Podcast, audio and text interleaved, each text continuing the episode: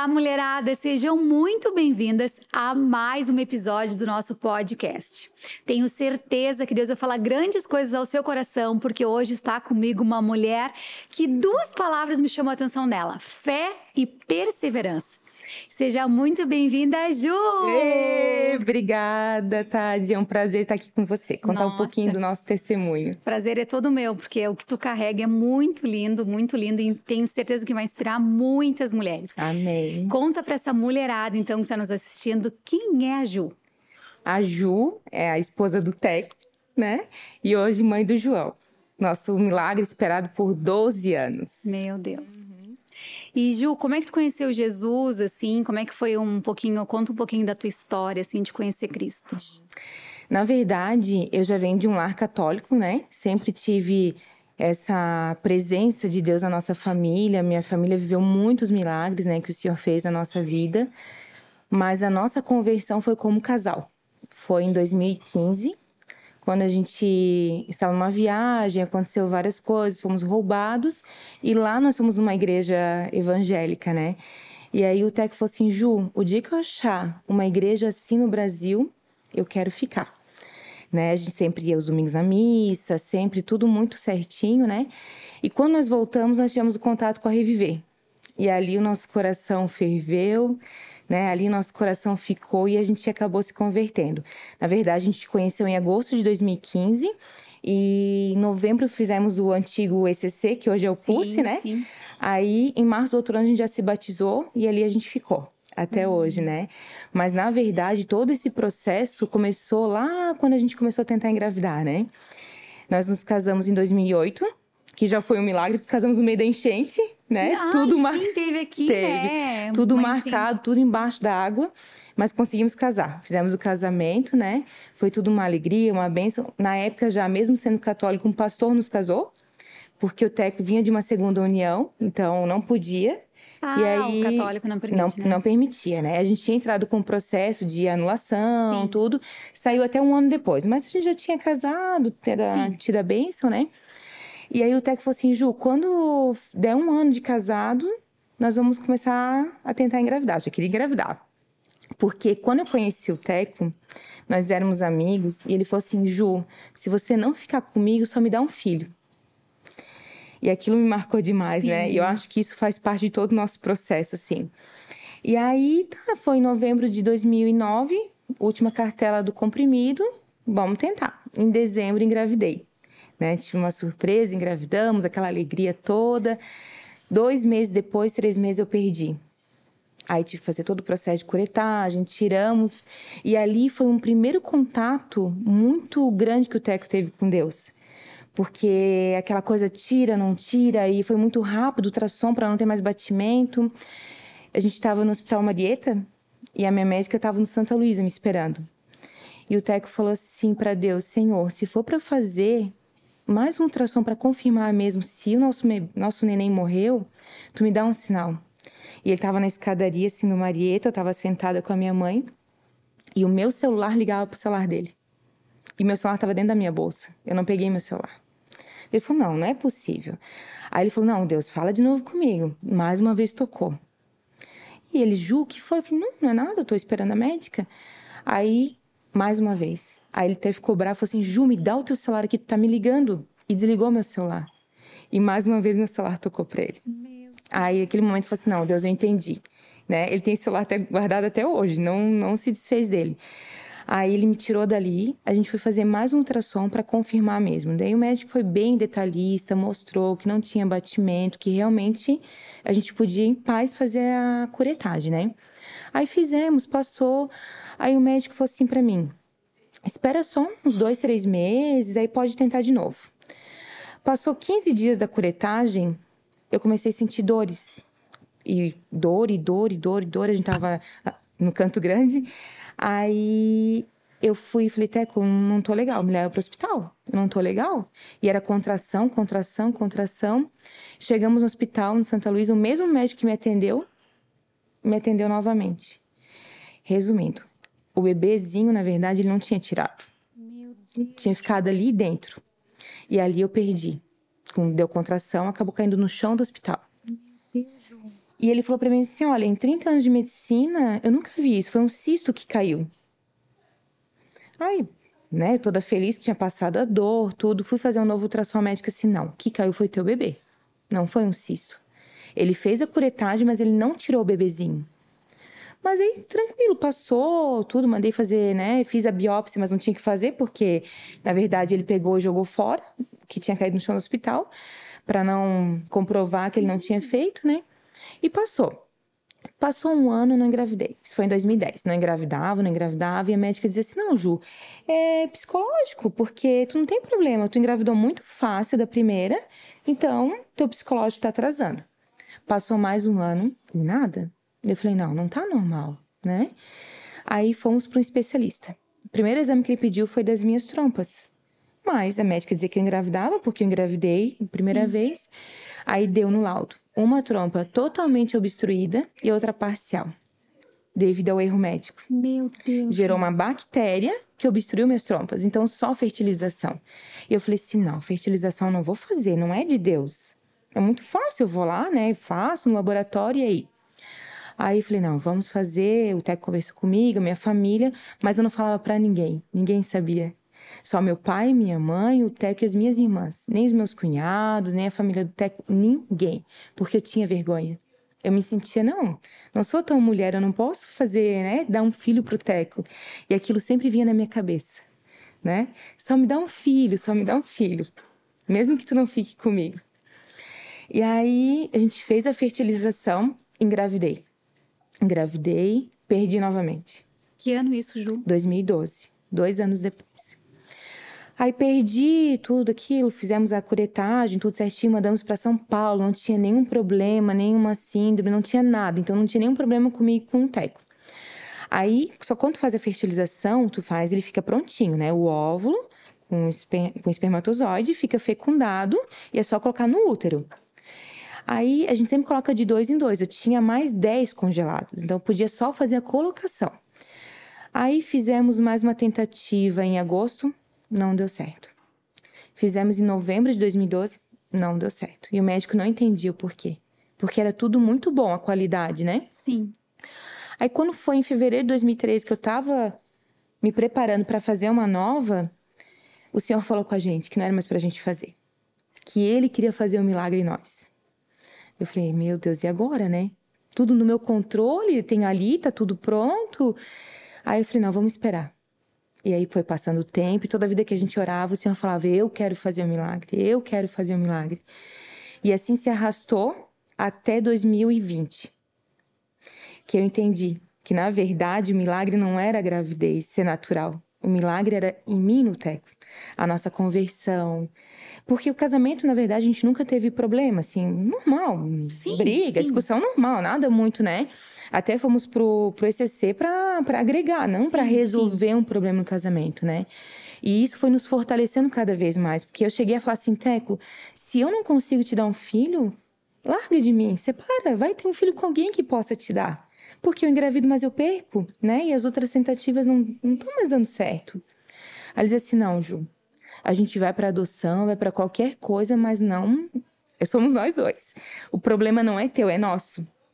Trabalhar. É, foi um trabalhar assim, meu Deus, foram anos assim de choro, anos de. Porque a infertilidade, ela é muito dolorida, né?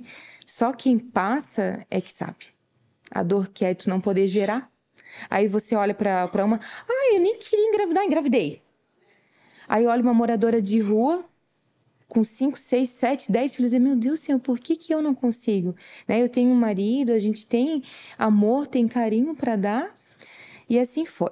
Aí quando foi em 2020, outubro, numa pregação do pastor Giovanni na igreja. Porque daí a gente se converte, a gente acha assim, não, me converti em 2015, já vou engravidar, porque Sim. é só se converter, né? É só estar tá mais ali alinhada que tudo vai se resolver. Não, não é bem assim. Aí, quando foi em outubro de 2020, o pastor Giovanni, numa pregação, falou sobre Davi e cinco pedras. E eu tinha quatro congelados. Eu falei, já sei, é uma resposta de Deus. Eu tenho quatro, são quatro pedras e tenho Deus, então fechou, vamos fazer. Aí conversamos com o pastor Giovanni, com a pastora Michelle, ela assim, Ju, toda a vida que eu orei por você, Deus falava para mim que você já é mãe. E você já é mãe, você tem quatro congelados. Vai fazer. Aí o pastor falou assim: ó, só que tem que ter um propósito. Ó. Ó, João, ó, João, ó, milagre. tem que ter um propósito. Eu falei assim: vamos fazer um voto, Teco. Não vamos contar pra ninguém. Nem pro meu pai, pra minha mãe, pra minhas irmãs. E é algo muito difícil para mim. Porque a minha família, nós somos muito unidos. E nós estamos sempre juntos. Tanto que eu fiz a fertilização, naquela semana eu precisei cuidar da minha sobrinha para minha irmã. E eu não podia falar para ela: oh, não posso pegar muito peso, não posso isso, não posso aquilo. Só que dentro de mim eu sabia que aquela ali não ia dar certo. Eu, sabe, algo me dizia, não, ainda não é o momento. Mas fomos, fui com fé, fiz uma caneca pro Teco de surpresa, pra, planejei tudo e não vingou, não deu certo. Aí eu falei, Teco, agora vamos esperar virar 2021, porque nós estávamos montando a pizzaria, né? A gente tá gastando muito, tudo, vamos esperar um pouquinho, eu preciso de um tempo também.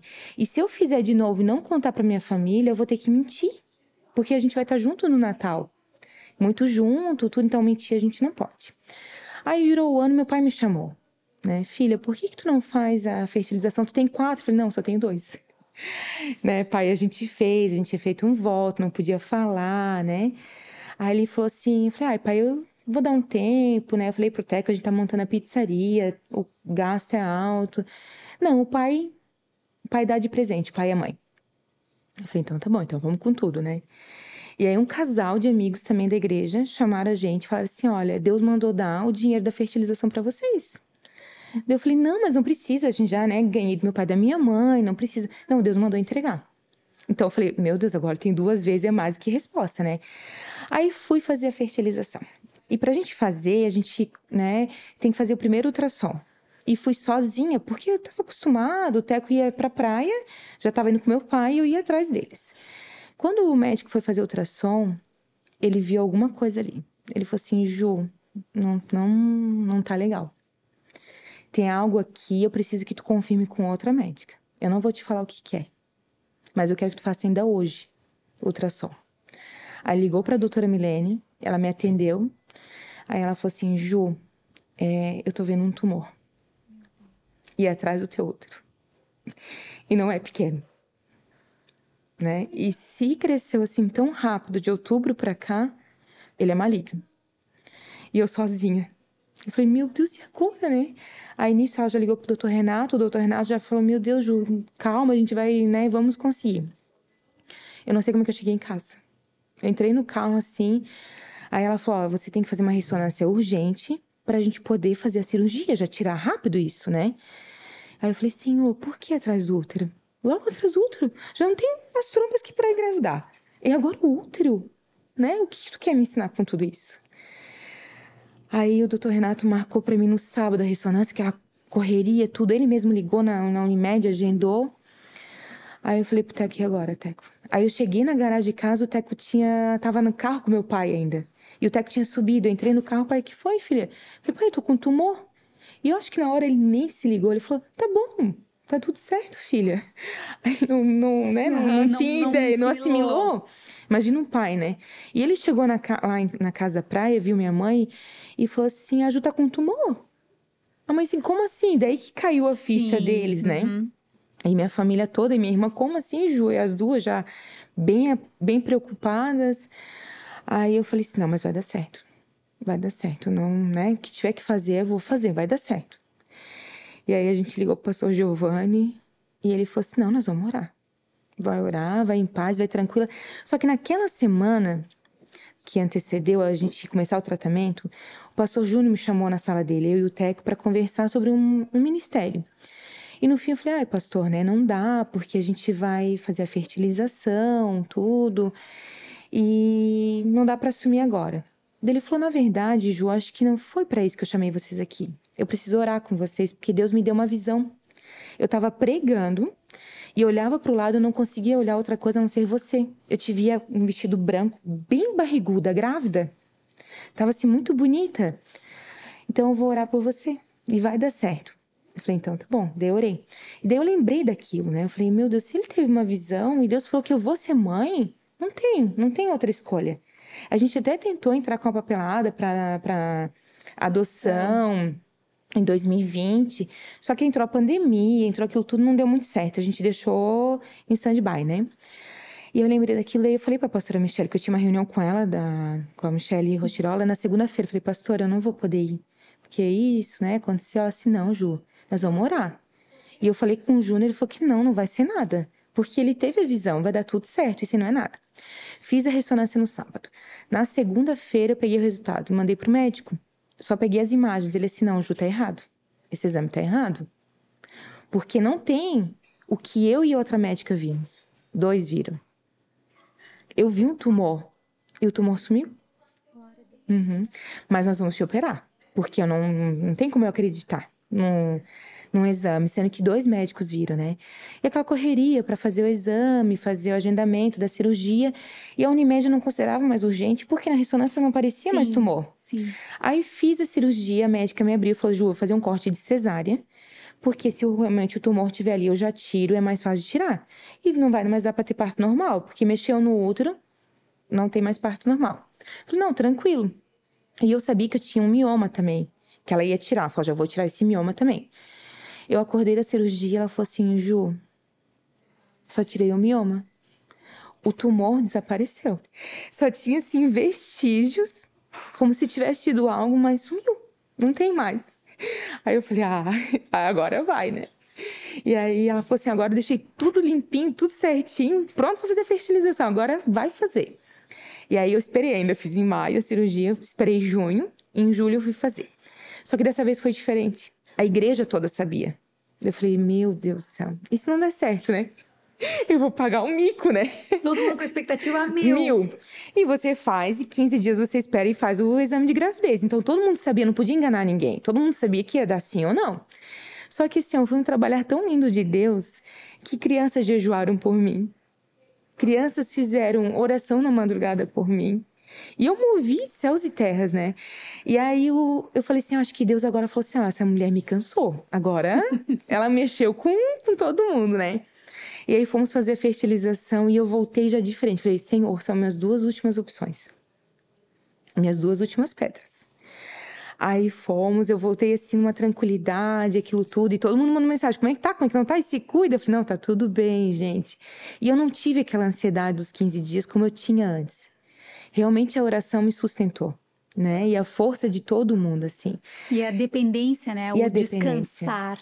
Deus está nas tuas uhum. mãos. Eu já vi assim, que do meu jeito não dá. Não dá. Não dá. Uhum. Então agora eu quero que seja do teu é. jeito. É. E aquilo que eu falava que era muito fácil fazer fertilização, que eu achava que não era de Deus, que não era digno testemunhar, porque tinha sido uma fertilização. Que é muito fácil lá, você coloca e dá tudo certo. E aí Deus falou assim: tá vendo que não? O Espírito Santo falou no meu ouvido, falou assim, tá vendo quantas vezes você fez e não deu certo? Não, e as duas últimas. As duas últimas. E pra aí, provar que é Deus, é, que é Deus que faz. Uhum. No último, assim, né? Não tem mais jeito. Na última lançada de rede. E eu lembro que eu tinha que fazer o teste na segunda-feira que era domingo, era dia dos pais, na segunda-feira eu tinha que fazer o teste. E uma terça-feira antes, eu fui visitar uma amiga que tinha tido bebê, e a menina chorava quando pegava ela. E ela falou assim: Ju, tu tá grávida? Tu tá grávida? E eu tinha comprado o teste, que eu tinha falado: não vou comprar, mas comprei. e comprei aquele bem caro, sabe? Aquele que aparece grávida, assim, eu queria aquele. e comprei mais uns simplesinhos. Daí eu cheguei em casa e falei: vou fazer, né? Aí fiz o primeiro simplesinho, pra não gastar o caro, sim, né? Sim, a mulher de pouca fé. Já apareceu um risquinho. Falei, ah, eu tô grávida. E o Teco sempre queria uma surpresa. Mas como é que ia fazer surpresa, sendo que ele sabia que segunda-feira ia fazer o teste, né? Eu falei, vou me, vou me, me segurar. Aí liguei pra minha irmã mais nova, que é a Dinda do João. Falei, Fê, eu tô grávida. Meu Deus, já foi aquela loucura, né? Aí peguei e fiz mais o... Aquele digital, né? Grávida. Eu falei, ai, meu Deus aquilo que eu tanto sonhei, que eu tanto, né, que Deus tanto me prometeu, que Deus sempre falou para mim que eu ia ser mãe. Aconteceu, né? E agora? Aí eu falei, vamos fazer uma surpresa. Consegui fazer uma surpresa pro Teco no sábado. Aguentei, imagina, né? Uh! De terça a sábado. Aguentei firme, a minha irmã me ajudou, fizemos, assim, foi uma emoção, né? Imagina. Porque ele imaginava, mas não esperava, né? E aí ele falou assim no domingo: Ah, já vamos botar na internet. Eu falei, mas Teco, né? Nem fiz ultrassom. E se não. E se eu perder de novo? Porque daí nesse processo eu descobri a trombofilia. Que é aquela. né, o sangue coagula, não passa para o bebê e eu perdi. Era esse o motivo que eu perdia. Então a solução era tomar injeção, uma por dia até o final da gravidez. Na verdade, até depois do João nascer eu teria que tomar. Aí eu falei assim, tá, e se eu perder de novo? Tá? Não, não, Deus agora deu, ele não vai tirar. Eu falei, então tá bom. Porque as outras elas não vingavam, né? Não vingavam, duas não vingaram, né? A natural e a outra. E aí ele pegou, botou na internet, domingo a gente foi no culto. Meu Deus, foi um trabalho pra sair da igreja. Porque todo mundo me abraçando, me beijando, e aquela euforia toda, Ju. Todo mundo profetizando, Ju, vai dar certo. Vai dar certo, Ju, é. Vai dar certo. Isso mesmo, assim, uma loucura, né? Aí fomos e cada vez foi indo tudo bem. Com oito semanas eu tive um sangramento. Eu falei, ai meu Deus, agora tudo de novo, né? Aí nós estávamos também lá, na, lá no Canto Grande. A minha médica falou: não, vai pro Santa Luísa, faz um ultrassom, mas não é aborto, Ju, não é, não é. Teu embrião é bom. Eu falei, não, mas, né? E aí, na mesma hora, minha irmã e a Manu, que estava lá com a gente também, fizeram a mesma oração, cada uma num lugar. Não deixa Ju passar essa vergonha, Senhor. Tu deu, né? Agora todo mundo sabe, não deixa ela ficar envergonhada diante de tanta gente. E eu fui. Cheguei lá, coraçãozinho batendo. Ai, Ai, meu Deus do céu. Foi uma alegria, assim. Falei, ai, Senhor, obrigada. Confesso que, assim, até os três meses, assim, era uma luta para mim. Sim, todo dia, né? Vencendo um dia. de cada vez, né? Uhum.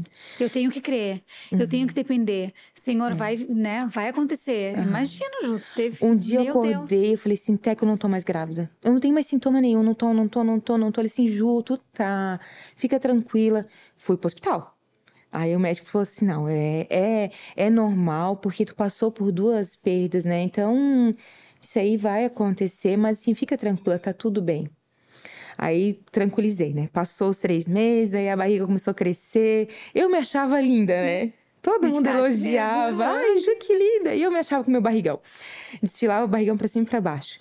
Com 18 semanas, eu tive uma bactéria que corria o risco do João nascer e não ia sobreviver. E foi a primeira consulta que o Teco também não foi comigo. E naquele dia a médica descobriu a bactéria, né? E ela falou assim: Ju, foi devido ao erro médico. Essa bactéria ficou no organismo e se manifestou agora. Então, assim, ó, a gente vai tratar com antibiótico, porque se o João vier nascer hoje, ele não vive. Não vai viver. Aí tratamos uma semana a bactéria ali. Tratamos mais uma semana a bactéria ali. Na última semana, a bactéria se foi. Só que daí aconteceu o encurtamento do, do, do colo do útero. Então eu corria risco de um parto prematuro. Ela falou assim: ó, de 35 semanas não passa. Já se prepara. Mas eu, né, naquela coisa, final de ano, nem preparei enxoval, nada, porque a previsão do João nascer seria dia 13 de abril, 15 de abril, né? 13 eu ia fazer cesárea, que já tava com 40 semanas. Eu falei, não, vai, vai pra frente, né? E eu não sei que tamanho, todo mundo falava que ele ia ser grande, que ele ia ser grande, que ele ia ser grande. Eu falei, vou deixar pra comprar as coisas mais perto, pra eu ter uma noção de peso dele. Quando foi com 32 semanas, eu fui numa consulta de rotina com ela. Eu falei, doutora, tá vazando líquido? Ela disse, não, Ju, mas tá tranquilo ainda. Não estourou bolsa, nada, pode ficar tranquila. Eu falei, então tá bom, né? Fui para casa, descansei meio-dia. Quando eu levantei, levantei a bolsa, estourou. Falei, meu Deus. Eu não tinha, acho que nem fralda comprada pro João. Nada. 32 semanas. 32 semanas. Eu falei, e agora, né? Aí liguei pro Teco, meu pai e minha mãe estavam em casa comigo. Minha mãe, meu Deus, e a bolsa, e a bolsa? liguei pro Teco, a médica ia viajar no outro dia. Vem cá, Ju, vamos ver. E como ela faz ultrassom, ela viu, ela disse, não, realmente estourou a bolsa. Eu vou ter que te internar, porque o João pode nascer a qualquer momento. Temos que fazer corticóide, antibiótico, tudo. Só que eu vou viajar eu não tenho como adiar, Ju. Vou te deixar com outra médica.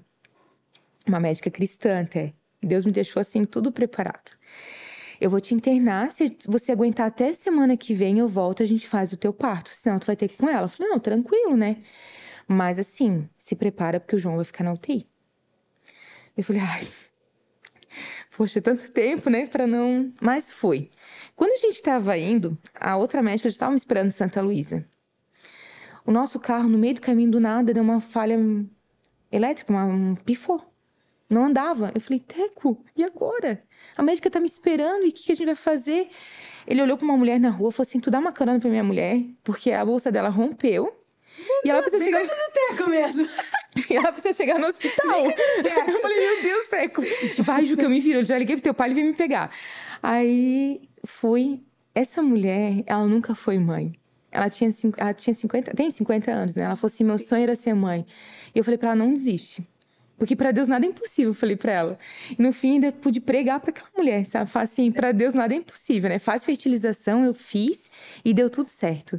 E aí fui, fiquei, ia nascer hoje, não nasce, nasce amanhã, não nasce, e segurando o João, né? Aí a doutora Milene voltou de viagem, então eu queria ter no Marieta devido a ter UTI para mim também, era a minha opção e minha médica atendia ali. Me transferiu de ambulância pro Marieta, né? E eu acredito que Deus nos levou de volta para o Marieta, porque naquela escada que o Teco teve o primeiro contato, assim, muito forte com Deus, ele voltou ali. E ele voltou e ele falou assim: Ju, ali eu tava, ele até tirou uma foto, mas era para ter o nosso filho. Onde eu chorei a dor da infertilidade, a dor da perda, hoje eu tava chorando de alegria. E aí, tem, não tem, e acabou não tendo mais vaga de UTI pro João. Eu falei, meu Deus, e agora, né? E o João vai nascer onde? Porque não tem vaga de UTI no Marieta e ele tinha que nascer, porque daí já não tava mais dando. Eu já tinha ficado duas semanas segurando ele e a bolsa também chega uma hora que, né? Sim. E aí a gente foi para Brusque. Eu falei, meu Deus, vim do Santa Luísa pro Marieta e fomos para Brusque. E aí eu lembro que daí a médica deixou ir de carro e a gente foi uma manhã assim ensolarada. Tão linda assim, sabe? E eu eu senti a presença de Deus assim, eu fui numa tranquilidade. Eu tinha muito medo de deixar ele na UTI, né? Mas como eu já tinha conseguido segurar duas semanas, que foi o essencial, eu falei, não, Senhor, essa é a data do João, né? Não foi uma, não foi outra. E nasce hoje, nasce amanhã, e nasce aniversário do... Que o meu pai e meu sogro fazem dia 11 de março, aniversário, né? E o João nasceu dia 5. E aquela coisa, nasce aniversário de um, nasce aniversário do outro. Não, o João escolheu a data dele, né?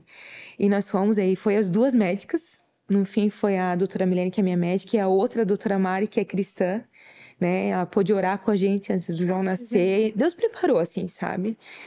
E aí, quando o João nasceu, eu lembro que foi tudo tão lindo, assim, e foi tudo preparado, a equipe muito querida, assim, a gente colocou louvor, né? Colocamos os louvores que a gente queria.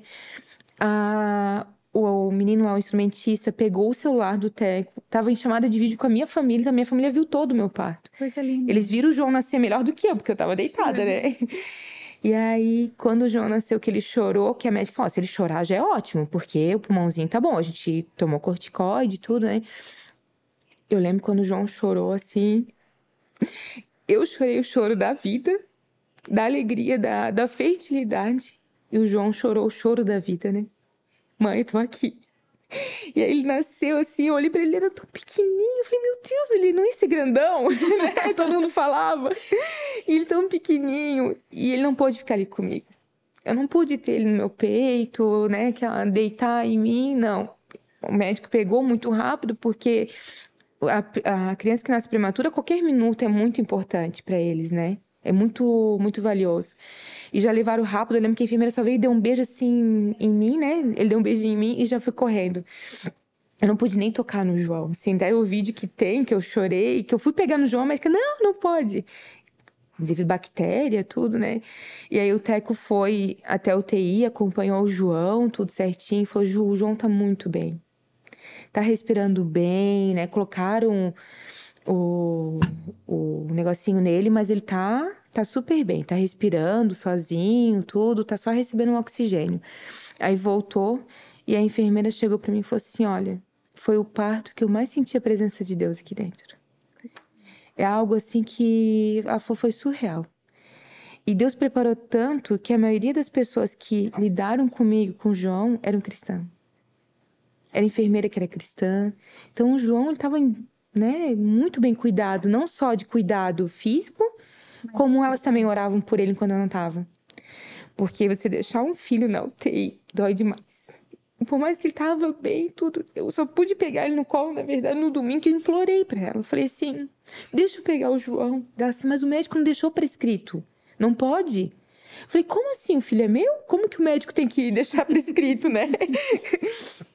Não, não pode, não pode nem tocar na incubadora dela assim, não, mas eu vou deixar porque ele tá bem. Aí ele encostou em mim assim, eu falei, ah, não tem sensação melhor, né? Mas aí no domingo eu ganhei alta, vim para casa, deixei o João lá. E eu vim assim, ai meu Deus, fica com ele, porque não posso levar ele para casa, né? Não pude tirar aquela foto da saída da maternidade. E eu não tinha comprado quase nada, né? E aí, no sábado que o João tava nascendo, organizar uma charreata surpresa para mim. Então, na verdade, eu tava lá tendo o João e eu tava ganhando lá fralda e roupa. Eu me lembro que a gente tava no retiro de mulheres. A gente uhum. orou lá e foi um show, um choro. A Manu foi lá ministrar também no uhum. sábado e eu me lembro que foi todo mundo orando pelo João por ti. É, porque realmente acompanhar a minha história vira assim, quanto a gente desejava, sabe? Quanto que a gente amava a criança e não podia ter o nosso, né? Eu tenho roupinhas que o João hoje usa de 2010 que eu guardei. Sabe assim, estava guardado lá. Eu falo assim: eu vou usar, eu vou ter um filho. Não importa quando for, mas eu vou ter. Eu tinha muita fé, muita certeza, assim, sabe, que eu ia gerar. Eu me via, eu me sentia bebê mexendo dentro de mim. De tamanha fé. Eu falava assim: não, eu sinto, tem, vai ter, vai ter, vai ter, eu vou gerar. Independente se eu vier adotar também, que, meu Deus, era um sonho nosso, né? Mas eu vou gerar eu tenho certeza. E aí, na terça-feira, a gente ia todos os dias pra, pra Brusque ver o João. Na terça-feira, eu falei assim, filho. E elas falavam assim: ah, ele é muito bonzinho, ele não chora, ele é o queridinho aqui da UTI. Eu falei: ah, que bom, né? Aí, quando eu fui embora, eu falava para ele: filho, a mamãe vai embora, o papai vai embora, mas amanhã a gente volta. Logo você vai para casa. E ele agarrou em mim e começou a chorar. Ah, daí eu falei assim: Teco, não aguento mais. Eu falei, Senhor, não deixa o João ficar muito tempo aqui, né? O que tu quer me ensinar? Tanto tempo. Eu já aprendi, eu já é, aprendi. 12 anos. eu já aprendi Deus, próximo nível, por favor. 12 anos e não posso levar meu filho para casa. E eu fui chorando, fui chorando, e, e, assim, né? Por mais que ele tava super bem, assim, graças a Deus, sim. Que tem crianças de UTI que, meu Deus, lutam muito pela vida, né? O João já logo tirou todo é, aparelho de respiração, tudo. O João já ficou super bem, era mesmo para ganhar peso. E ele tinha que completar 35 semanas, né, para sair da UTI. Aí eu falava assim, meu Deus, mas não quero deixar ele ali, né? Eu chegava lá, eu já ia direto Será que ele tá ali? Será que não aconteceu alguma coisa? E aí, na sexta-feira, ele ganhou alta da UTI. Graças a Deus. É, uma semaninha ali. Aí fomos pro quarto, ficamos dois dias com ele, porque ele tem que ter toda uma adaptação, né? E ele pegou amarelão, então ele era muito amarelinho, ele era muito magrinho amarelinho. ele era um nisquinho, assim, todo mundo achava ele grandão, porque a foto parece que aumenta, né? Quando eu cheguei em casa, que minha mãe pegou ele, minha mãe disse: Meu Deus, Ju, ele é muito pequenininho, né? E usava roupa de prematuro. Então eu falei assim, meu Deus do céu, né? Mas logo ele vai encher essa, essas roupinhas aqui. Hoje já tá grandão, né? Sim, tá a coisa mais linda, assim. E aí eu vi o cuidado de Deus em tudo, assim. Daí fomos para casa e a gente foi, assim, só louvando o nome do Senhor, assim, porque foi muito lindo, né? O que Deus fez na nossa vida. E aquilo que eu achava que não era digno, depois que a gente testemunhou na igreja, muitas mulheres vieram falar comigo sobre fertilização, que não tinham coragem de fazer, que já fizeram, não deram certo, né? Que estavam desanimadas. Eu falei, não, não existe.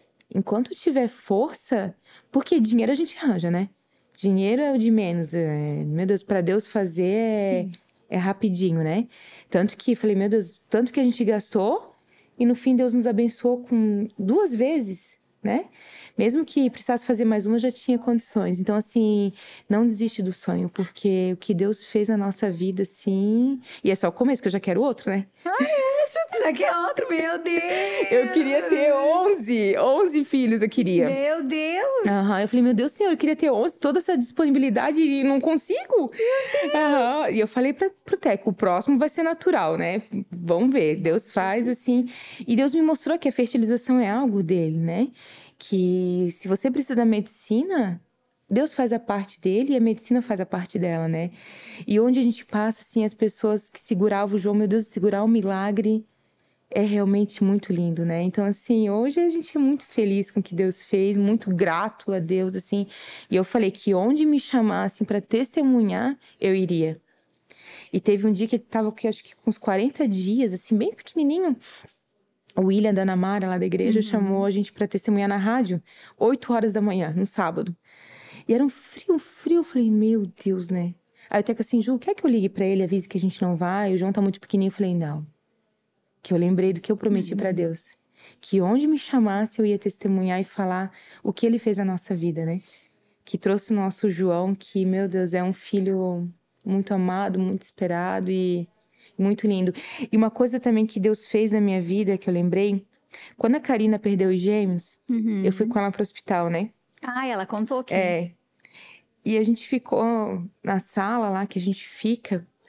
E a, a, ela ficou numa maca aqui e tinha uma outra maca lá. E naquela maca eu tinha ficado no meu primeiro aborto. E não tinha ninguém naquela sala. E de repente começou a pingar água na, na maca da Karina. E a enfermeira falou assim: Ah, vou te trocar. E trocou a Karina lá para aquela maca onde eu fiquei. Né? Há 12 anos atrás, 10 anos atrás, não lembro direito, que a Karina perdeu, acho que foi em 2021. E eu falei assim: Meu Deus, Senhor, onde eu chorei, hoje eu tô enxugando lágrimas de uma mulher.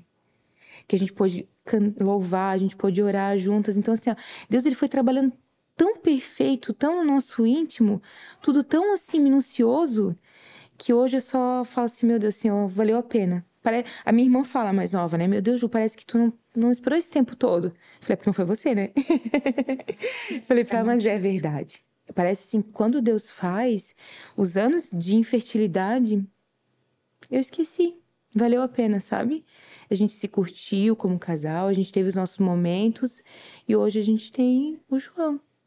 Né? Então... Justo, fosse falar assim, uh, o, que que, tu, o que que tu acha que vocês aprenderam com o estudo, assim? Porque eu, eu acredito, assim, que Deus não desperdiça nenhuma dor. Não. Nenhuma. Ele usa sempre a nossa dor para nos melhorar, sabe? E para testemunho mesmo vivo, é. sabe? Porque assim, ó, hoje em dia nem o dinheiro, nem a ciência, nem nada consegue comprar algo, uma não. vida, por exemplo né? Às vezes as pessoas falam assim, ah, eu tenho dinheiro, eu posso fazer, ou eu, eu vou lá, eu tenho, existe a ciência, ou qualquer para qualquer área, independente se for, né, para gerar um filho ou não. E a gente consegue ver que na tua história é Deus mesmo que fez, sabe? É claramente é Deus que fez. E então a gente consegue enxergar que às vezes no nosso braço as coisas não acontecem. Não. Né? Então, para tudo isso existe um propósito. Eu acredito que o João ele vai ser um grande pastor, Amém. evangelista, profeta. Ele vai levar o testemunho porque ele lutou mesmo pela vida, né? Lutou para viver. Então Deus tem um propósito nisso. Mas assim, o que que tu olhando para vocês assim, olhando para Ju, o que, que, tu acha que Deus te ensinou com tudo isso? Porque foi o que eu disse no início quando eu te apresentei. Quando eu olho para ti, eu vejo duas palavras: fé e perseverança. Eu, eu consigo olhar para ti e ver isso claramente, sabe? E, e a gente estava conversando aqui um pouquinho antes, que eu fui tomar um café antes da outra gravação, e o jeito que tu é, sabe, Ju, assim, a simplicidade, o teu coração, o teu jeito com o João, porque tu poderia ser aquela mãe que não toca, não toca, não é. chega perto, meu milagre, meu docinho, meu bebecinho. E não, sabe? Pelo uhum. contrário, assim, tu mostra a tua essência mesmo, que é linda, sabe? De pode pegar, sem frescura, pode é. pegar no colo, não, pode apertar. Pode pegar né? E assim, o que, que tu vê assim que Deus te, te ensinou assim, se tu fosse olhar a Ju de antes, assim, antes do João nascer, antes de tudo isso que tu viveu e a Ju de hoje, o que que tu diria sobre ela? É, eu sempre fui assim tranquila, mas tinha aquela ansiedade da coisa, pra hora, pro momento, né, do nosso jeito. Só que as coisas aconteciam muito fácil, sabe? É, eu casei, né? Quer dizer, eu desejo tantas mulheres esperam, esperam tantos anos para casar, para ter uma.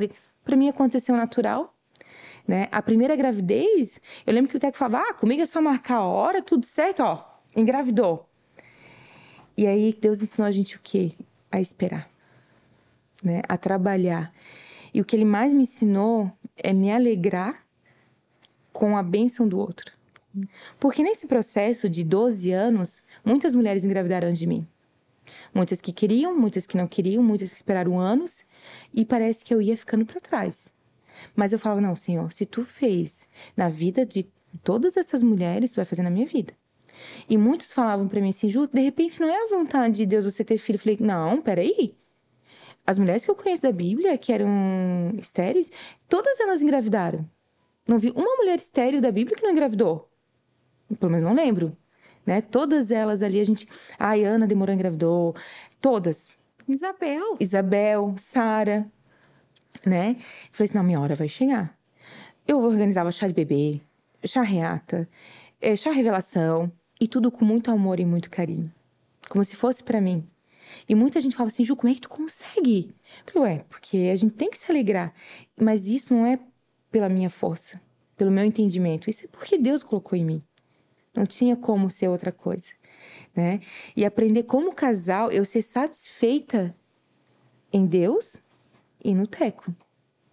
Não esperar um filho para ser feliz. E para ser família, né? Porque a família já é constituída pelo homem e pela mulher. Justamente. Eu sempre falava, o bom desse tempo é que o dia que o João casar, ele vai casar, ele vai ter a esposa dele, ele vai embora, quem que vai ficar em casa?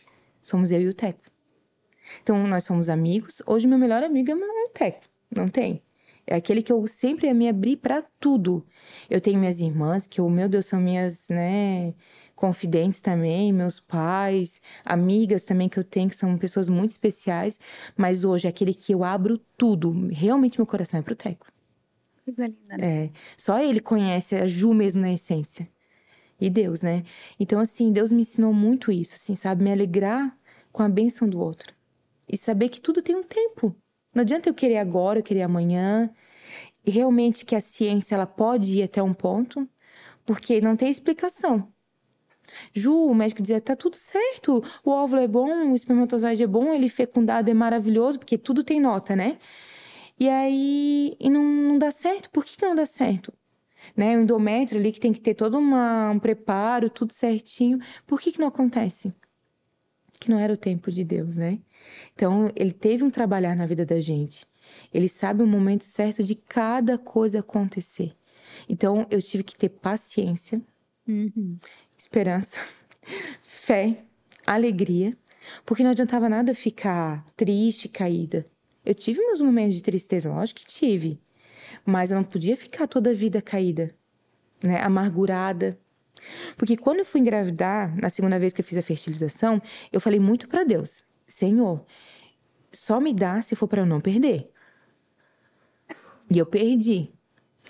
Eu cheguei em casa, eu berrava. Eu falava assim para Deus: Eu não acredito mais em você. Meu Deus. Porque eu pedi que eu não queria engravidar para perder. E você fez isso de novo comigo. Aí eu peguei e dormi aquela noite. Outro dia acordei e falei assim: não adianta ficar brigada com Deus, né? Quem perde sou, sou eu. eu. não é ele, né? Sou eu. Vamos fazer as pazes. Eu acho que daí no outro mês eu já engravido. e não foi assim. Foi todo um tempo. Então, assim, é, é descansar sabe? É a palavra descansar. Não esquecer. Porque muitas mulheres falam assim, ó, que às vezes até ofende aquela que tá, tá esperando. Ah, quando eu esqueci, eu engravidei. Não, você não esqueceu. Você descansou entendeu o propósito. Mas esquecer, esquecer, não. Né? A gente não esquece. Todo mês a gente lembra que quer que engravidar. A dor tá ali, né? Que a dor tá ali. Né? Quando chega aquele período, fala assim, poxa, não deu de novo, Senhor. De novo, mais um mês, e aí quando é que eu vou ter filho? Aí começa a calcular, né? Uhum. Aí esse ano, não, acho que só ano que vem que vai nascer. Então tudo isso Deus foi acalmando no meu coração. Não foi um esquecimento, foi um, uma calmaria em mim. Uhum. E foi muito bom, né? Assim, o tempo que eu e o Tec tivemos sozinhos, até a gente foi no mercado final de semana e o João ficou em casa com a minha mãe. Eu falei assim: Meu Deus, né? A gente tá sozinho, né? E essa foi, era a nossa essência, só nós uhum. dois, né? Que engraçado, porque duas coisas que as pessoas falam, né? Ai, eu não consigo sair sem meu filho. Meu Deus do céu, parece que tá faltando uma coisa de mim, assim. Eu falo, parece que falta, lógico. A gente tá tão acostumado, né? É, mas o Teco tá comigo, meu marido, eu tô segura. Uhum. E quando o João nasceu, eu não renasci. Eu renasci quando eu me entreguei para Cristo. Uau. Quando o João nasceu, eu descobri o quanto mais Deus me amava o quanto era um amor realmente de pai. O amor que eu tenho do meu pai era esse amor realmente que Deus tinha de mim, por mim. Que ele esperou um momento, mas ele caprichou. Né? O João veio assim, tudo perfeito, tudo certo, tudo no momento certo. Não foi no meu de novo, porque eu estava programada para ter em abril. Tive que depender da minha irmã para sair comprar as coisas para mim, roupa, tudo. Ainda para ver como a minha preocupação não estava nem na roupa, que quando o João teve alta da UTI, eu esqueci a mala dele em casa. eu não tinha uma. Em eu só... Brusque. em Brusque. Brusque. Detalhe. Eu só, eu só dou trabalho pra minha família. Ah. Aí eu falei assim: meu Deus, né? Eu esqueci, só levei a roupinha dele sair. Ainda porque eu levei na mão, porque a mala ficou. Aí eu falei assim, porque ele ficava peladinho na UTI, né? Só de fralda. Eu falei, não precisa de roupa, né? E a minha irmã foi lá à noite levar ainda pra nós, sabe? Então, assim, minha preocupação não era roupa, minha preocupação era ter ele. E é isso que Deus faz, porque hoje as pessoas estão preocupadas assim, ó, eu vou casar, tem que ser tudo perfeito, tem que ser o vestido da fulana, tem que ser isso, tem que ser aquilo. Aí eu vou engravidar, né? Quantas vezes a gente fala, ah, vou lá para os Estados Unidos fazer um enxoval. Eu fiz um enxoval lá que eu usei 10 anos depois, 12. Uhum. Olha só o tempo que Deus fez eu esperar, né? Então, assim, essa não era a minha preocupação mais. Se eu puder ir, eu vou. Se eu não puder, amém. É tão supérfluo, né? Tão Ju? supérfluo, sabe? A gente amadurece, né? Muito, muito, muito. Ah, porque tem que ter a cadeirinha tal, porque tem que ter. Ah, o carrinho, tem que ser aquele carrinho, porque o carro. Meu Deus, João, comprei aquele carrinho, sabe? Né? Sem preocupação, o que, que era, o que não era, nada para ostentar. Porque meu coração estava em Deus e não mais nas coisas que quando a gente engravida, né, fácil, como eu engravidei a primeira vez, a nossa preocupação tá nisso. Uhum. Não é, ah, não perdi, não aconteceu nada. Ah, a preocupação, ah, vou fazer o melhor quarto, mais lindo. O João tá lá no nosso quarto no berço, porque até porque a gente vai mudar, né? Então eu nem fiz quartinho dele. E isso não, não mexeu com o meu coração. Isso não é o mais importante. Não. Né? Na verdade, não. isso nem é o importante, né? Não. O importante é ter ele aqui comigo, saudável, isso é o que mais importa para mim, sabe? Então, isso que Deus faz na nossa vida. Assim, a Ju de 2010 é muito mais madura em 2021. 2022, perdão. Uhum. 2021 engravidei, né? É aquela que não se preocupou em fazer nada. Se preocupou em quê? Em se relacionar com o filho e agradecer a Deus. Coisa linda, João. Porque realmente gerar, gente do céu, quando o João começou a mexer meu, na minha barriga, não tem preço. É algo realmente vindo de Deus, assim. E eu creio também que aquelas que geram no coração também são tão mães e mais ainda porque escolheram amar uma criança, né? Que não saiu de si. Que não saiu de si. Então, se Deus permitir, for da vontade dele também, no futuro a gente ter uma criança, com certeza. Eu dizia, se aparecer na minha porta, eu fico. eu fico. Mas eu acho que é porque eu também queria gerar, então por um tempo eu me bloqueei, sabe, para adoção, sim. né? Mas Deus abriu meu coração, assim, eu sei que o que ele mandar para mim é o que ele tem de melhor. E se tu fosse dizer assim para mulheres que estão nos ouvindo que perderam a esperança, que não acreditam mais, que tiveram tantos processos dolorosos, que perderam tantas vezes e que desistiram, que não acreditam mais que é possível, o que, que tu diria para elas hoje? Ah, não desiste. Vai até o final. Eu só parei de fazer a fertilização naquele ano de 2012 porque o Senhor falou para mim. Foi uma palavra dele. Porque se, enquanto ele me permitisse, eu não ia desistir. Porque às vezes a gente desiste muito fácil, né? Ai, não foi esse ano, não foi no outro. Não tem aquela calmaria, aquele tempo de espera. Tem que esperar, o tempo certo o Senhor vai mandar. Não desiste. Se é fertilização, vai fazer. Não importa em 40, 45, 50, 60, se for da vontade dele, vai vir. Né? E se for da vontade de Deus também você gerar sem fertilização, amém, vai vir também no momento, mas não desiste. Mas o que, que eu aprendi? Primeiro é buscar a Deus. E sem interesse, porque meu interesse nele era isso. Né? Senhor, eu estou servindo na igreja. Olha lá que eu estou fazendo tudo. Eu trabalho na cross, trabalho em casais, trabalho aqui, trabalho lá e não vou ganhar um filho? A troca, né? A troca. Então, quando eu aprendi que não era troca. Eu te amo, Deus, independente se o Senhor vai me dar ou não me dar. É. Porque a barganha a gente tem, né? Uhum. Então eu dizia muito para Deus: Poxa, por que tu não vai fazer isso por mim? Olha quantos, né, quantos é, encontros de casais a gente foi trabalhar, quantas famílias a gente ajudou, sendo que não fui eu que ajudei. Uhum. Nós só somos instrumentos, uhum. né? Quem faz é o Senhor, não somos nós. Uhum. Então eu aprendi isso, a não barganhar. Né? Eu pedi para Deus e descansei naquele tempo que Ele ia fazer na minha vida. Então, assim, ó, é, é, persistir, sabe? Até uma vez falar comigo assim, Ju, eu não tenho mais força. falei, mas vai que Deus vai dar força. Ora, se o Senhor permitir, faz. Enquanto tu tiver condições, porque não é só financeira, né? Uhum. Psicológica. É psicológica, né? é hormonal, uhum. porque a gente querendo não, a gente, né, uhum. engorda, é hormônio, é tudo. É, é uma mistura de sentimentos, né? Mas não desiste. Enquanto você tiver força, vai em frente. E o que, que tu diria para aquelas mães hoje que elas têm filhos e não priorizam esses filhos? Porque quando eu olho assim para mulheres como você, eu penso naquelas mães que não dão valor para os filhos que tiveram com tanta facilidade, entende? Uhum. Então, hoje em dia, a gente fala tanto que o primeiro ministério é a família, que primeiro é a sua casa, que primeiro é o seu marido, primeiro é os seus filhos. E tem tantas mulheres querendo o poder, a ostentação, é. o, o, a, o profissional, assim, a, a, o cargo na empresa, uhum. sabe? A, o que o mundo exige hoje. O que, que tu diria para essas mulheres hoje?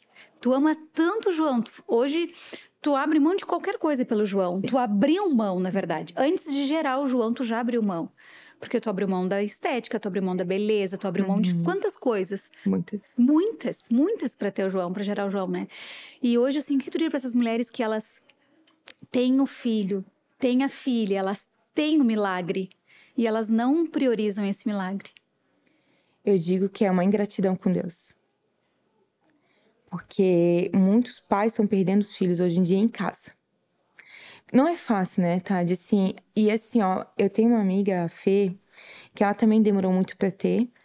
E parece, assim, que a gente não pode reclamar de, de estar cansada, né? De, ai, meu Deus, hoje o João me deu um trabalho. Parece que a gente não pode reclamar. Poxa, tu orou tanto por esse filho e agora tá reclamando. Mas o que aconteceu? Desde que eu engravidei, eu acabei ficando muito em casa. Né? Foi uma gravidez de risco, por tudo. Então, eu trabalho com teco no escritório, eu ficava mais em casa. Foi maravilhoso, curti minha gestação, dormia muito. acho que, acho que é por isso que o João é dorminhoco. E curti mesmo minha gravidez. Agora que o João nasceu, eu falo, às vezes dá vontade, né? De botar numa, numa escolinha e voltar a trabalhar. Por quê? Passar o dia inteiro, o João, Difícil. ele é muito bonzinho. À noite ele dorme, mas durante o dia ele só quer colo. É colo o dia inteiro para dormir. Se eu boto no carrinho, ele já. Tem espinho, tem espinho. Tem espinho. Aí eu falo, meu Deus, filho, assim, a mãe tá acabada. Tem dia assim que eu tô cansada. Que eu vou assistir ao pijama 9, 10 horas da manhã. E aí eu falei assim, não. Mas Deus me deu ele. Hoje o escritório para mim é em segundo plano. Né? Hoje eu vou curtir o que Deus me deu. Por quê? As crianças hoje estão muito na tela. A gente está terceirizando a educação dos nossos filhos. E isso o tempo não vai voltar. Tudo que eu fizer hoje com o João, eu sei que eu vou colher lá na frente. Uhum. Porque eu falo que o João, eu vou ensinar ele a tratar bem uma mulher, a não ter problema com pornografia. Porque hoje as crianças pequenas já têm acesso, porque Exatamente. pai e mãe não controlam. Ah, se o João um dia vai, vai acontecer alguma coisa, eu não sei. Mas eu não quero ser a responsável. Tu vai ensinar o caminho. É o que eu digo pro Leandro. Nós vamos ensinar a Mabi o caminho. O caminho. Ela tem um livre-arbítrio. É.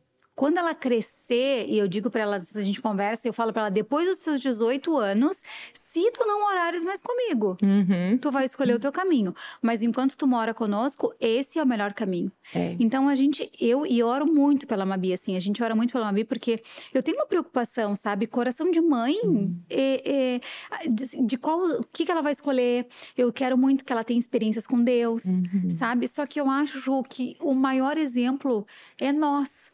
É. é o nosso testemunho, é o que ela vê em casa, sabe? Uhum. É o que uhum. ela vê como o Leandro me trata, como eu trato o Leandro. Uhum. Se a gente ora, se a gente não ora, se a gente lê Bíblia, se a gente não lê Bíblia. Uhum. Então, uma criança hoje, ela, ela, ela percebe tudo. Eu não sei, eles estão muito mais espertos. Pra tão, frente. Né? Estão acelerados, assim. E, claro que a gente tem essa preocupação, mas eu acho que a gente tem que ensinar esse caminho, né, é. Ju? E eu toquei nesse assunto contigo porque, assim, ó, tem tantas mulheres que sabe? Que tu vê. E quando tu tu tá perto de uma criança, até eu conheci uma, uma moça que ela é professora numa escola em Balneário, e ela falou assim para mim: "Ai, é muito triste". Uhum. Porque assim, ó, eu vejo as crianças na escola que tudo que elas têm é condições, é dinheiro. É. Elas têm tudo do bom e do melhor, mas elas são uhum. crianças carentes. Elas querem um abraço, elas querem um beijo. E a nossa vida é tão corrida, sabe? A nossa vida é tanta coisa que a gente precisa fazer que às vezes a gente esquece de priorizar a família, né? E aí essas crianças elas vão crescer e aí quando elas crescerem, elas fizerem as escolhas que não vai te dar orgulho, tu vai te arrepender do que está acontecendo. Então, quando eu converso com, alguma mulher, quando eu tenho a oportunidade, quando Deus me dá a oportunidade, eu sempre falo, sabe? Mas quem sabe tu tem um tempo maior com o teu filho. É. E eu acho o equilíbrio muito importante, porque assim, às vezes eu, sei lá, vou fazer oficina à noite. Aí, eu, ou seja, eu passo o dia, a manhã inteira com a Bia em casa, passo a tarde em casa, para me preparar. À noite ela sabe que eu vou estar na oficina. Aí no outro dia eu tento ficar de manhã em casa com ela. Eu tento encontrar esse equilíbrio é. para não ficar, porque se eu for só trabalhar e fazer as coisas que eu tenho que fazer, eu não vou ter tempo para ficar uhum. com ela. Ela estuda a tarde toda. Então, assim, eu tento buscar esse equilíbrio. E Ju não é fácil. Não. Tem dias, assim, ó, que eu tô esgotada, tem, eu, tô, eu tenho TPM. não é? Tenho os meus hormônios a mil. tenho empresa aqui no Rio Grande do Sul, marido, uhum. é, ministério da igreja. É tudo, entende? É. Só que, assim, ó, eu acho que os nossos filhos, tu entende? A gente precisa. Eu quase perdi uma amiga quando ela tinha 11 meses. Meu Deus. Ela tinha 11 meses, ela ficou sete dias na UTI e oito dias no quarto. A Gabriela teve broncoespasmos, que é os dois pulmãozinhos dela encheram uhum. de secreção. E o filho na UTI quebra a gente, né? Ju, eu, eu nunca imaginei passar por aquilo. Uhum. Eu nunca imaginei, assim, eu não tinha mais lágrima. Uhum. Eu não tinha mais, assim, eu, eu só dizia para Deus: não leva a minha filha. Eu sei o que eu ia dizer para Deus. Foi, foi dias terríveis que não desejo para ninguém. É muito difícil. Uhum. Porque tu não sabe se tu vai chegar lá e vai estar tá vivo ou não. É. E é esse desespero, sabe? E, e todo mundo naquele desespero. Então, assim, é, eu, a gente optou, eu lendo, né, por não ter mais ficar só com a Mabi, porque eu me cobro muito assim como como educar, como uhum. ensinar, sabe, como dar tempo, porque hoje em dia se tu deixar o mundo educa para ti. Muito. Uhum. Só que de que forma, né? Com quais, quais princípios, quais os valores. É. E é um desafio, né, Ju? É, é um porque desafio, a gente né? também não quer largar o lado profissional para ficar em casa 100%. Cada um tem sua, né, seus afazeres, tudo, enfim. E eu acho que é até importante, né, a Mabi ter esse exemplo em casa, a mãe que vai, que a mãe também faz, que tá em movimento, tudo, mas que tem um tempo para ela. Eu digo, tudo tem que ter um equilíbrio, né? Sim. Nem muito aqui, nem muito lá. Então, assim, é, hoje, até um ano eu vou me dedicar, eu falei pro Teco João né? Eu acho que esse primeiro aninho dele é fundamental para ele, assim, né? Dele ter esse essa presença da mãe, tudo. A gente ora com ele todo dia à noite antes de botar no berço, para ele já começar a entender, uhum. né? O que ele é, ele é um milagre. Eu falo para ele, eu falo assim, Senhor, que teu Espírito Santo conduza eu e o Teco na criação do João. Que não seja o que o mundo acha certo, mas que seja você. Porque assim, ó, as pessoas acham errado. Ah, mas vai proibir isso, vai proibir aquilo, né? Eu falei, gente, mas se a gente não seguir uma linha uhum. que é muito estreita, um caminho muito uhum. estreito, o mundo vai pegar ele. Uhum. Claro, não vou conseguir colocar o João numa redoma de vida e dizer assim, não, aqui ninguém toca e aqui é só o que eu quero. Não. Só que eu tenho certeza que lá na frente, se o João for fazer alguma coisa, ele vai lembrar do que eu e o Teco falamos para ele. Né? O Espírito Santo vai lembrar ele de tudo que a gente ensinou a ele. E hoje eu acho que é uma obrigação de mães de meninos educarem muito bem esses meninos, sabe? Para valorizar uma, a esposa, para também ajudar a fazer os afazeres em casa, porque não cai a mão, né? Não sobrecarregar, porque, gente, é tão simples quando um casal chega e consegue conciliar tudo junto, a coisa flui. É trabalho, é dentro de casa, é com os filhos, tudo fica mais fácil, né? Então, assim, esse companheirismo, que ele possa ter em mim no Teco esse exemplo, né? De fazer as coisas realmente acontecerem juntos. Não aquela briga dentro de casa. Uhum. Ah, mas eu já faço isso, eu já faço aquilo, que é difícil, porque quando um filho nasce, tudo muda. Gente, é uma, os primeiros 40 dias é uma tempestade. Uhum. Né? Eu, eu cheguei em casa, olha, eu fiquei tão cansada que eu cheguei. A Mabi, ela chegou antes do tempo, né? Ela, ela eu ia fazer cesárea segunda-feira, dia 16 de junho. e a minha bolsa estourou de sexta para sábado, dia 13 para 14. Então, eu fiquei no hospital todo sábado e eu fui embora só no domingo à noite. Então, eu não dormi todo uhum. esse período não conseguia dormir naquela ansiedade e eu, e eu fiz cesárea, então eu ficar 12 horas deitada, uhum. não podia levantar a cabeça. A minha sogra me ajudou muito, minha mãe, meu pai, enfim, o Leandro, minhas cunhadas, todo mundo. E aí, quando nós chegamos em casa, eu tava muito cansada. Nós chegamos meia-noite de domingo em casa. Meu e aí, todo mundo foi lá pra casa para dar banho nela. Aquela coisa de família, né? Uhum. Ju, eu fui pro quarto da frente da casa, porque eu saí do meu quarto, o bercinho dela tava no meu quarto, falei, só que se não, tu fica com ela aqui que eu vou. E a sogra, não, vai deitar que eu vou ficar com ela. Tá, eu fui pro quarto da frente, nós dormimos, que eu me esqueci que tinha filho. a Mabi chorou a noite toda, mas que tu não ouviu, eu não escutei nada.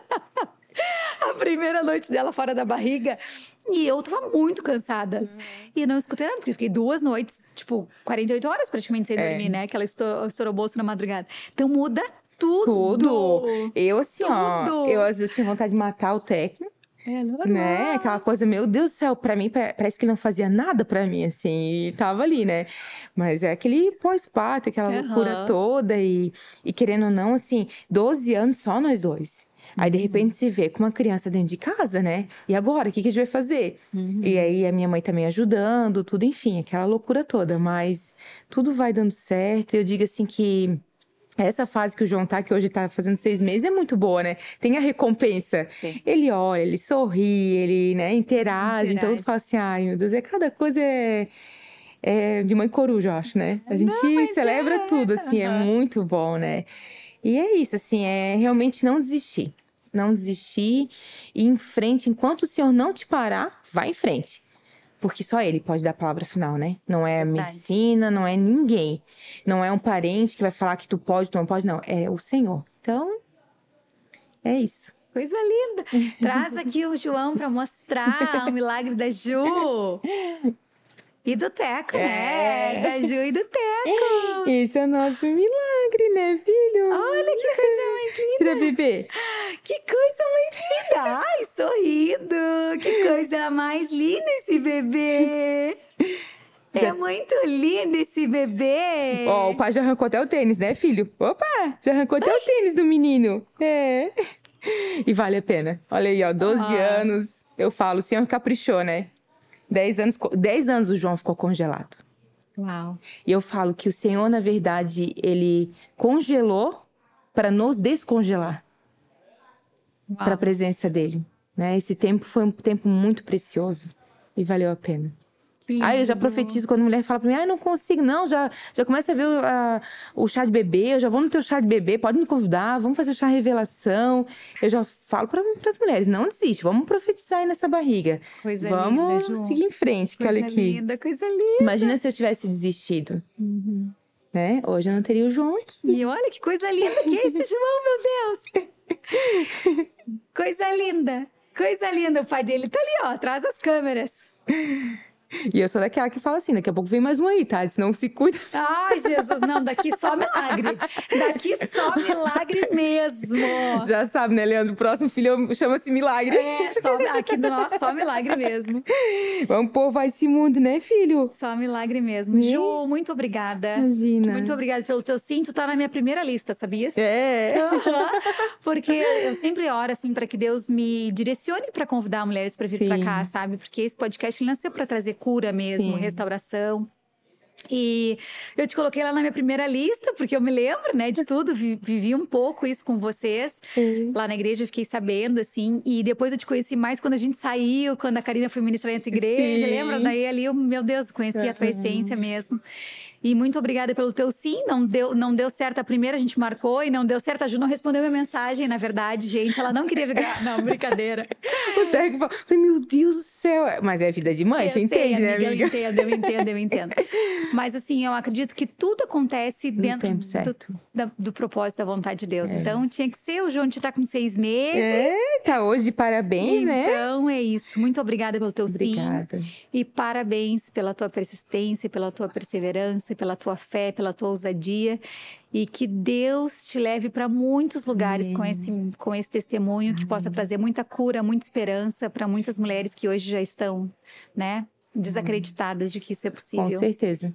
Eu agradeço de coração. Também desejo assim que o Senhor te capacite cada dia mais, Amém. te dê força, né? Que possa multiplicar tuas horas por dia, porque a gente sabe quanto é difícil, né? Tá, de um sim para Deus. Uhum. E é como você falou, sem resposta financeira nenhuma, né? Fazer isso por, por amor a Deus mesmo, né?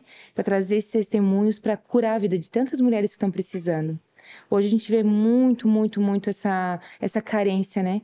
E realmente, através de um testemunho, muitas mulheres são curadas. Então, assim, parabéns pelo teu sim. Obrigada. Que ele te abençoe, Amém, né? Que ele abençoe tua família linda. E que essa tua essência também continue assim, que é lindo de ver o brilho de Jesus em você. Ai, tá obrigada, tá bom? Obrigada, obrigada. obrigada, João! E... Dá tchau pra mulherada! Tchau! Mulherada, que coisa mais linda! Que história sensacional! Eu tenho certeza que você conhece uma mulher que deseja muito esse sonho. Então encaminhe esse vídeo para ela, que Deus vai falar grandes coisas ao coração dela. Que Deus te abençoe, um beijo e até a próxima semana. thank you